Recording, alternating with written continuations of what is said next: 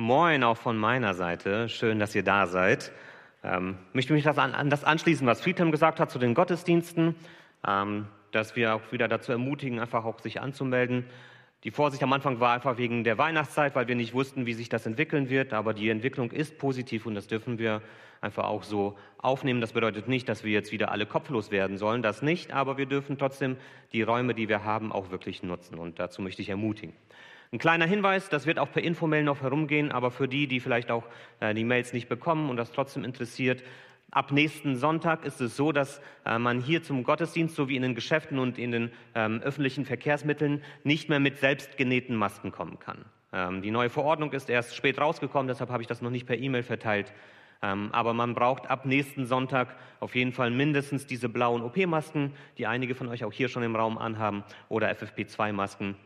Also das nur als Hinweis, dass ihr ähm, wisst, dass man ab nächsten Sonntag nicht mehr mit textilen, selbstgenähten Masken äh, am Gottesdienst teilnehmen kann. Und noch eine andere Einladung, ähm, die zwar normalerweise hier in den Räumen stattfindet, jetzt aber eben auf digital verstellt ist. Am Mittwoch ist wieder Wortgewandt ähm, online und dazu eine herzliche Einladung. Auch dazu wird eine Mail herumgehen mit den Zugangsdaten für die, die das interessiert. Falls ihr nicht im Verteiler seid, wäre das vielleicht eine Idee, sich für den Verteiler anzumelden, damit ihr solche Sachen mitbekommt. Ähm, oder ihr fragt einfach bei mir an, dann kann ich euch die Infos dazu auch weitergeben. Aber auch dazu eine herzliche Einladung Mittwoch um 20 Uhr weiter im Johannesevangelium. Genau.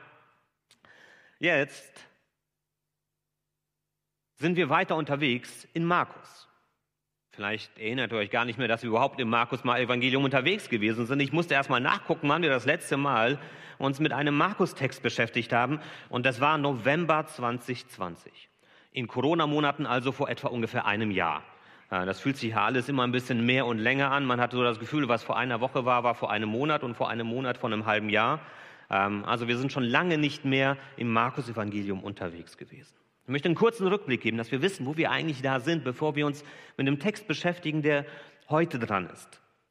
Wir sind in Kapitel 3 im Markus Evangelium. Und wir sehen dort, das Kapitel beginnt damit, dass Jesus großen Zulauf findet. Menschen kommen zu ihm, sind begeistert von ihm, wollen mehr von ihm hören, mehr von ihm erfahren.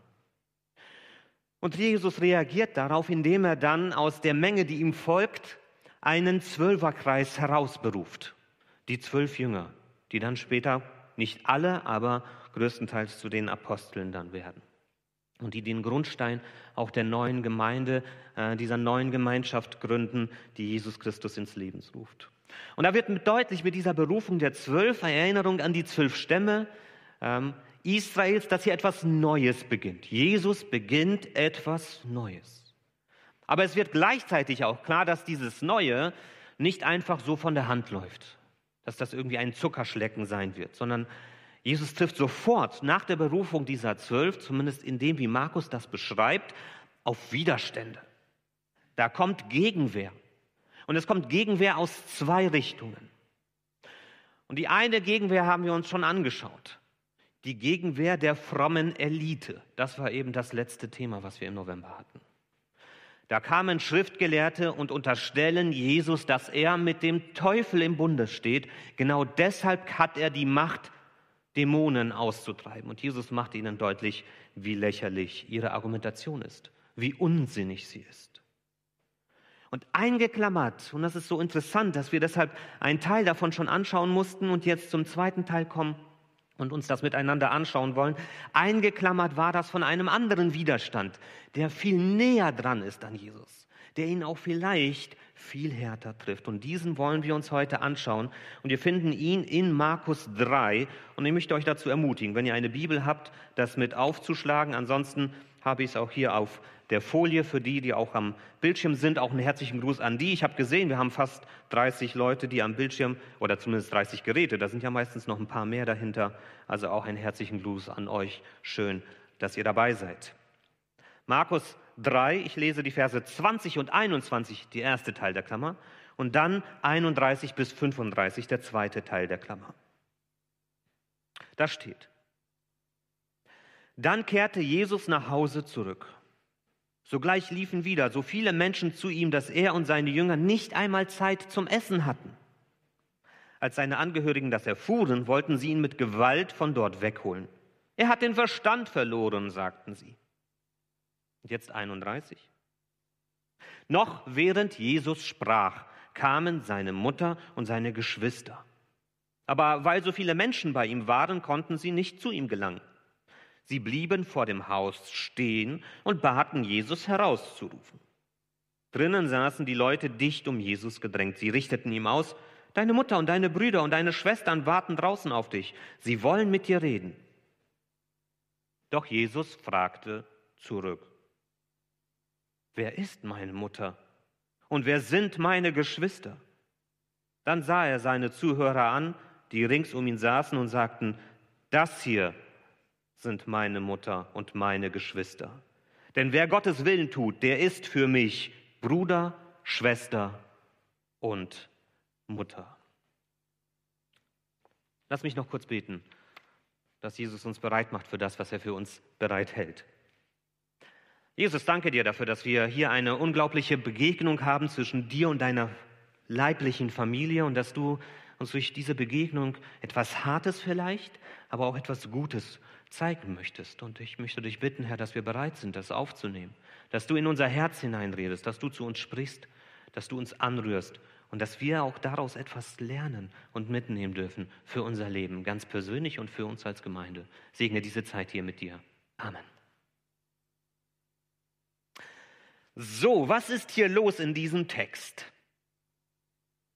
Wir sehen hier, dass die Familie von Jesus guckt, was dieser Jesus macht. Der Sohn von Maria, der Bruder, der Älteste von den anderen, die da sind. Und sie schauen sich an, was Jesus macht. Und das Grundproblem hier, das möchte ich jetzt schon direkt am Anfang sagen, das Grundproblem ist, dass diese Familie, die ihn eben von klein auf kennt, mit ihm aufgewachsen ist, dass sie Jesus mit ganz menschlichen Augen betrachtet. Sie sehen da einen Menschen, den sie gut kennen. Sie sehen sein Verhalten und sie haben Angst. Angst um ihn, Sie haben Angst, dass er durchgedreht ist, übergeschnappt. So einfach muss man das direkt sagen. Was sehen Sie? Sie sehen Jesus, der umringt ist von Menschen, der sich selbst vergisst, der arbeitet ohne Ende, unermüdlich, der sich selbst nicht schont, der sich keine Auszeit nimmt. Und ich habe mich so gefragt, was ist die Sorge dieser Familie? Man könnte sagen, die Sorge ist einfach zum Beispiel die Sorge davor, dass Jesus sich überfordert, dass er sich übernimmt, dass er sich zu viel auflastet, dass er den falschen Schwerpunkt in seinem Leben setzt. Aber vielleicht ist es auch eine andere Sorge und es wird hier nicht ganz klar.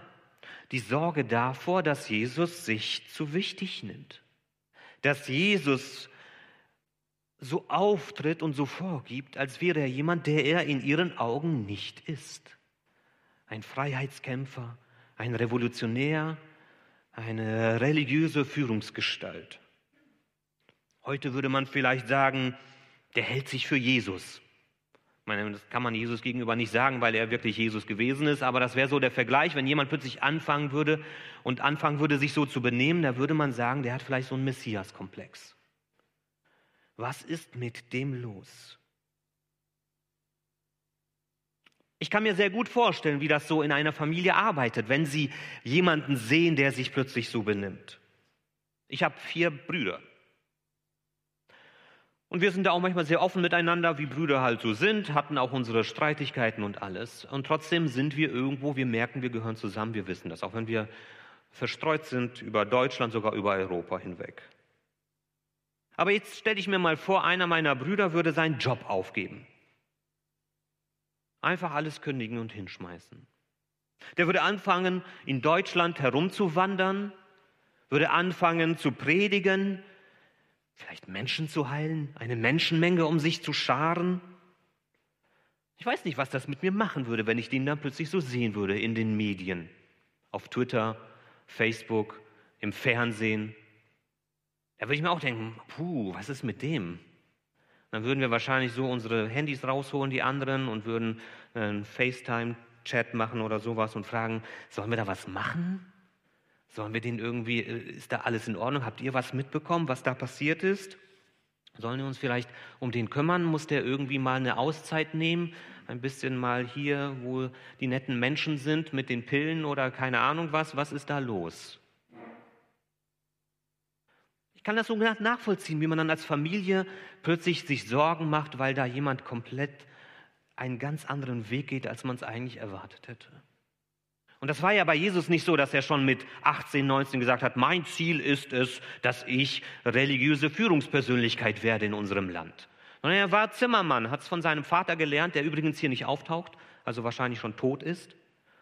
Aber er hat einen Beruf gehabt und er hat erst mit ungefähr 30 Jahren plötzlich diese Berufung gehabt und diesen Weg angefangen rauszugehen und ein ganz anderes Leben zu führen als vorher.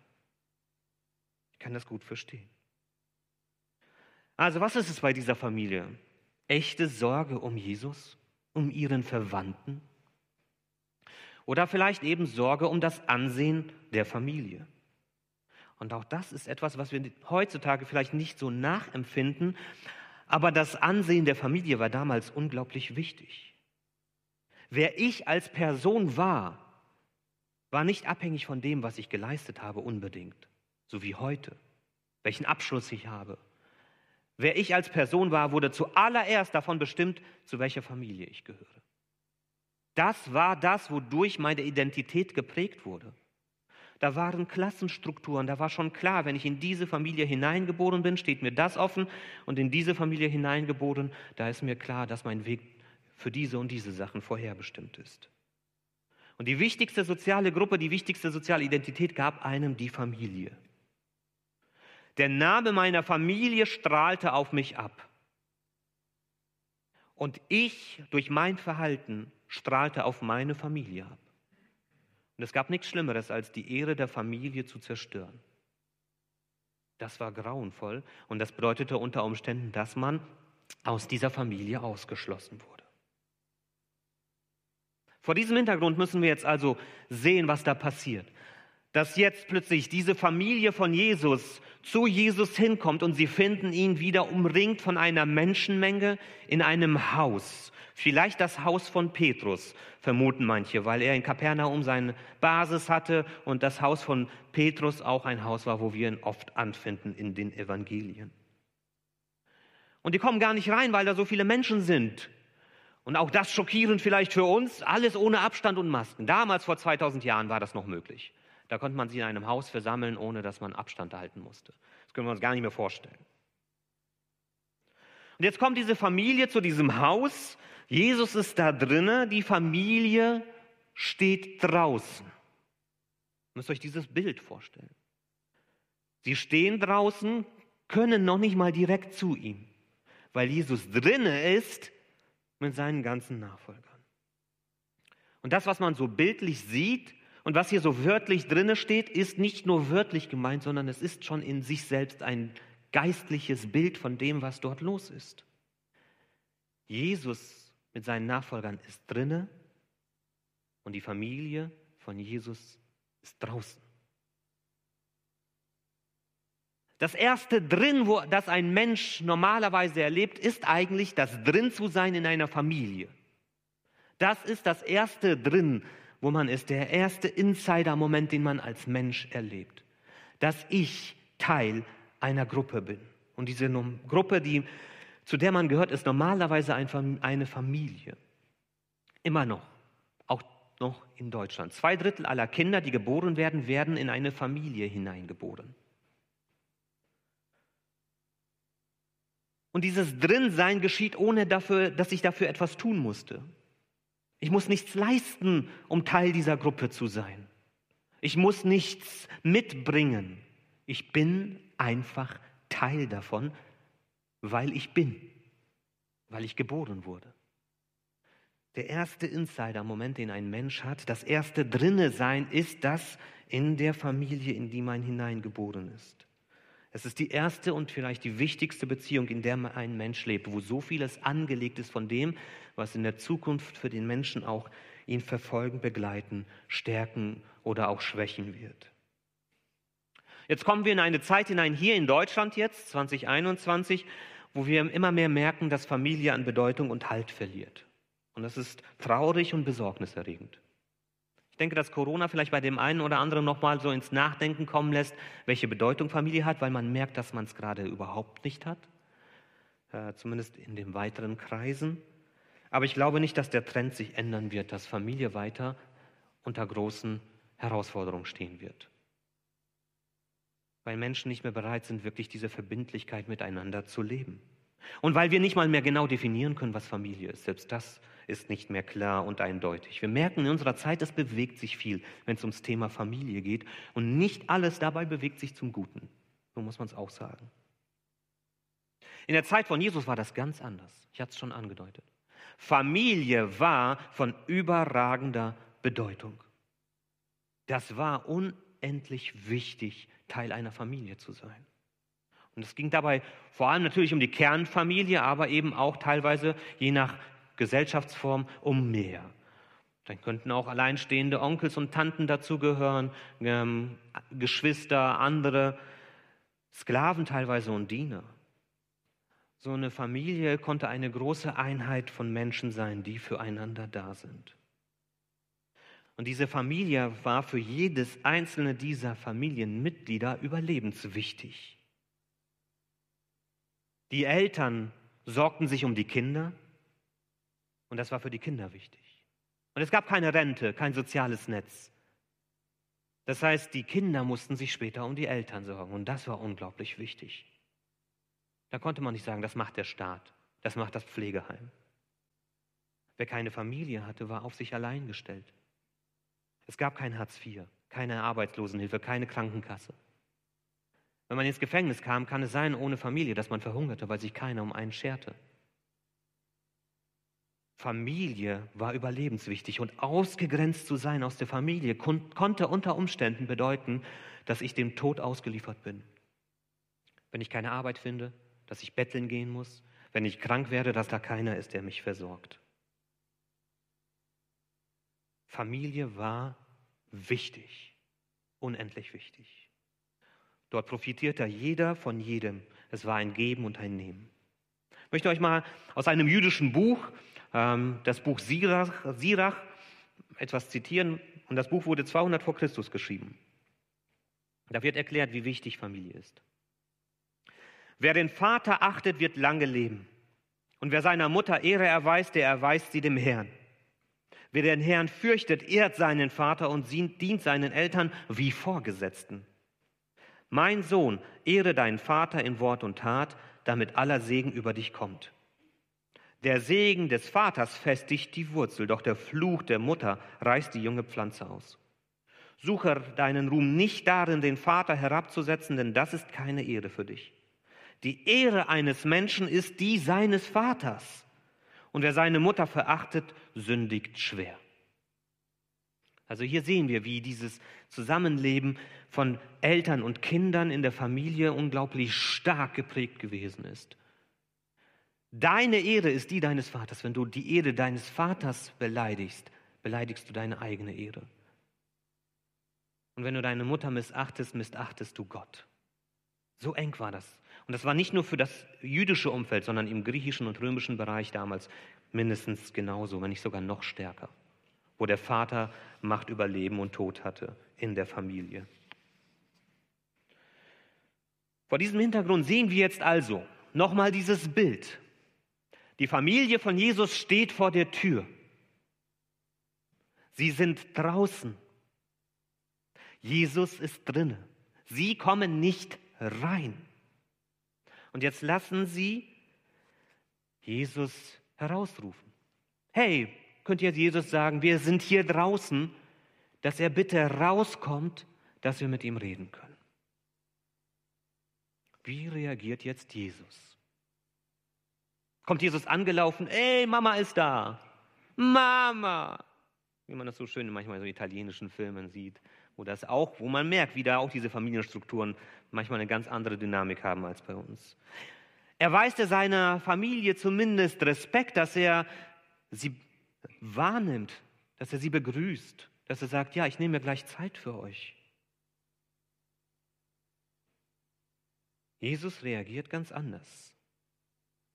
Nicht so, wie man es erwarten dürfte für die damalige Zeit. Und ich würde mal gerne wissen, wie das die Menschen empfunden haben in dem Haus, als Jesus das so gesagt hat. Was denen da durchgegangen ist. Auch den Lesern der Evangelien, die das vielleicht das allererste Mal gehört haben. Ich kann mir vorstellen, dass einige von ihnen ziemlich geschockt gewesen sind. Dass das für Entsetzen gesorgt hat. Was machst du, Jesus? Wie kannst du das nur tun? Das darfst du nicht. Du blamierst deine Familie. Du hast deiner Mama das Herz gebrochen. Wie kannst du dir das erlauben, Jesus? Und in dem Text, in dem wir hier unterwegs sind, gibt es keinen Hinweis dafür, dass wir uns das irgendwie schönreden können, was da passiert. Es gibt keinen Raum dafür, die Härte herauszunehmen. Ja, Jesus beleidigt seine Familie nicht. Das ist nicht so, dass er verbal gegen sie vorgeht. Er jagt sie nicht fort, er geht sie nicht an. Und dennoch war sein Verhalten heftig und schockierend für die Zeit. Jesus stellt mit dem, was er jetzt sagt und was, wie er handelt, das Weltbild der Menschen, mit denen er dort unterwegs ist, auf den Kopf. Und so komisch das vielleicht für uns klingt, aber genau durch dieses Verhalten bringt er den Menschen Gottes neue Welt in diese Welt hinein. Gottes neue Welt kündigt sich an durch das, wie Jesus hier handelt. Und ich möchte das mal ganz kurz erklären. Wenn wir uns darüber nachdenken, was wird in Gottes neuer Welt sein in der Ewigkeit? Wir werden in der Ewigkeit keine Familienstrukturen haben. Das wissen wir jetzt schon. Es wird keine Eltern geben und keine Kinder. Es wird keine Ehepartner geben. Kinder werden nicht gezeugt. Familien werden nicht mehr gegründet. Das wird alles nicht nötig sein. Das ist in dieser Welt nötig, damit es Leben überhaupt geben kann. Aber in der Ewigkeit, in Gottes neuer Welt, wird das ganz anders sein. Und da wird unser Zusammenleben als Menschen von ganz anderen Dingen geprägt sein. Und das, was uns dann in Gottes neuer Welt verbindet, ist nicht unsere DNA, die wir teilen, sondern das, was uns in Gottes neuer Welt verbindet, ist unser Glaube an den dreieinigen Gott.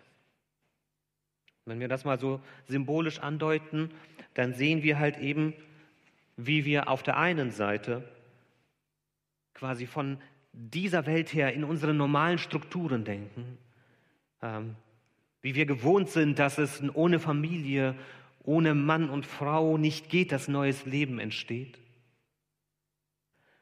Aber wir sehen auch, wie jetzt hier durch Jesus etwas von Gottes neuer Welt hineinbricht. das passiert immer wieder. Wir sind noch nicht da. Aber es sind hier zwei Pfeile, die sich begegnen in diesem Moment, wo etwas von dieser neuen Welt, mit diesem neuen Dasein, mit diesen neuen Strukturen vom Zusammenleben darauf prallt, auf diese Welt, in der wir jetzt sind, wo wir diese Familienstrukturen haben und brauchen. Ganz klar ist, was Jesus nicht damit macht, was er hier tut. Er ermutigt nicht dazu, Familie zu vernachlässigen und Verantwortung zu ignorieren. Das tut er nicht.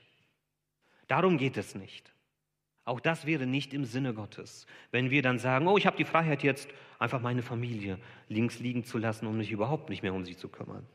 Das hat Jesus auch nicht getan, auch wenn sein Verhältnis zu seiner Familie schwierig gewesen ist. Das sehen wir immer wieder, dass er immer wieder Probleme hatte mit seiner Familie. Aber wenn wir dann zur Kreuzigung gehen und sehen, dass Jesus dort seine Mutter sieht, dann kümmert er sich um sie. Dann sagt er zu einem seiner Jünger, Johannes, kümmere dich um meine Mutter. Also er sorgt sich um seine Familie, er ignoriert sie nicht, er lässt die Verantwortung nicht links liegen. Und wir sehen auch nach der Auferstehung, obwohl seine Brüder nicht an ihn geglaubt haben. Das sehen wir zum Beispiel in Johannes 7, dass sie ihn ein bisschen triezen und dass sie ihn sich lustig machen über ihn ein bisschen. und dass sie nicht wirklich geglaubt haben.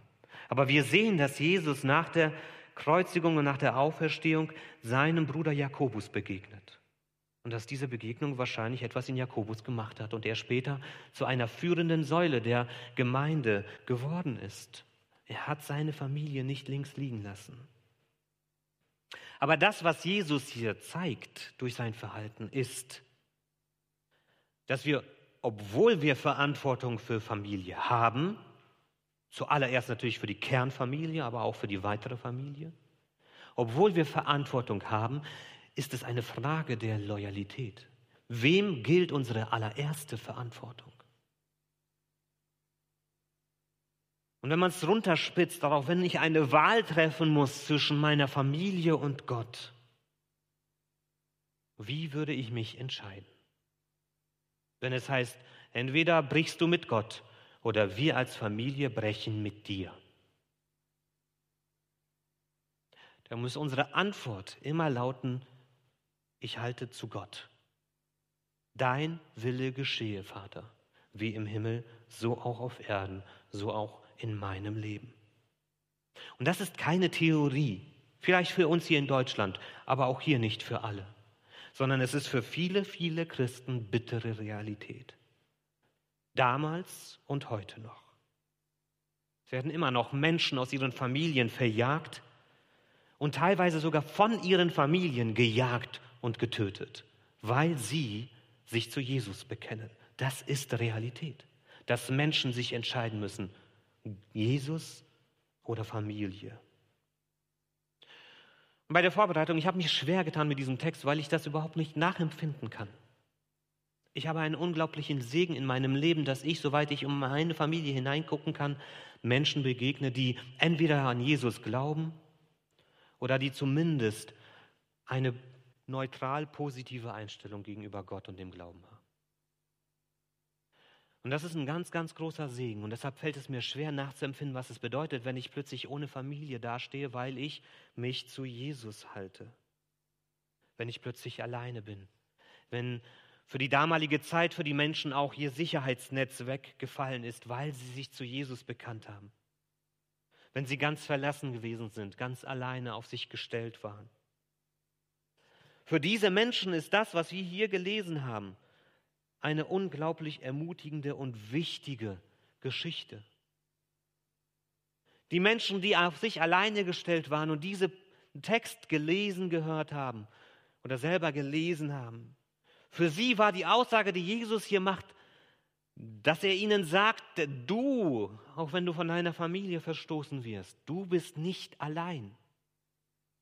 Du bist nicht allein auf dich gestellt, sondern du hast eine neue Familie.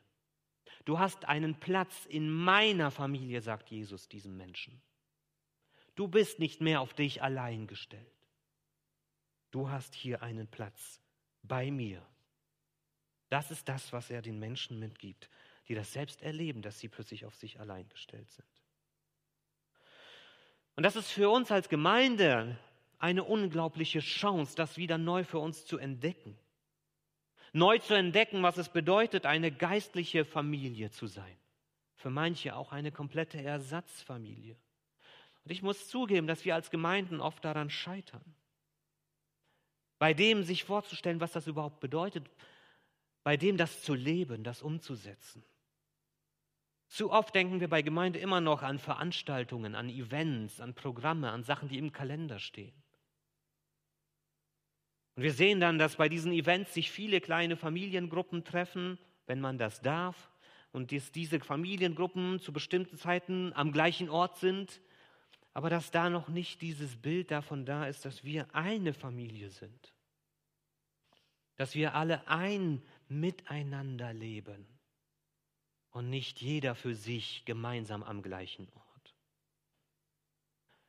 Wenn ich diesen Text hier lese, dann sehe ich bei Jesus eine radikalere, eine krassere Vision von dem, was Gemeinschaft bedeuten kann in seiner Nachfolge. Gemeinde als eine Ansammlung von einzelnen Menschen oder Kernfamilien, die sich aber gemeinsam als eine Familie verstehen, wo man sich vertraut, wo man auch ehrlich zueinander ist. In der Familie dürfen wir ehrlich sein. Wir dürfen offen sein. Wir dürfen dem anderen auch mal auf den Fuß treten. Und wir dürfen uns wieder versöhnen. Wir dürfen streiten und wir dürfen hinkommen und sagen, lernen auch zu sagen, es tut mir leid. Und dass wir das auch in der Gemeinde für uns entdecken. Dass wir auch entdecken, dass ich durch mein Verhalten auf diese Familie ausstrahle.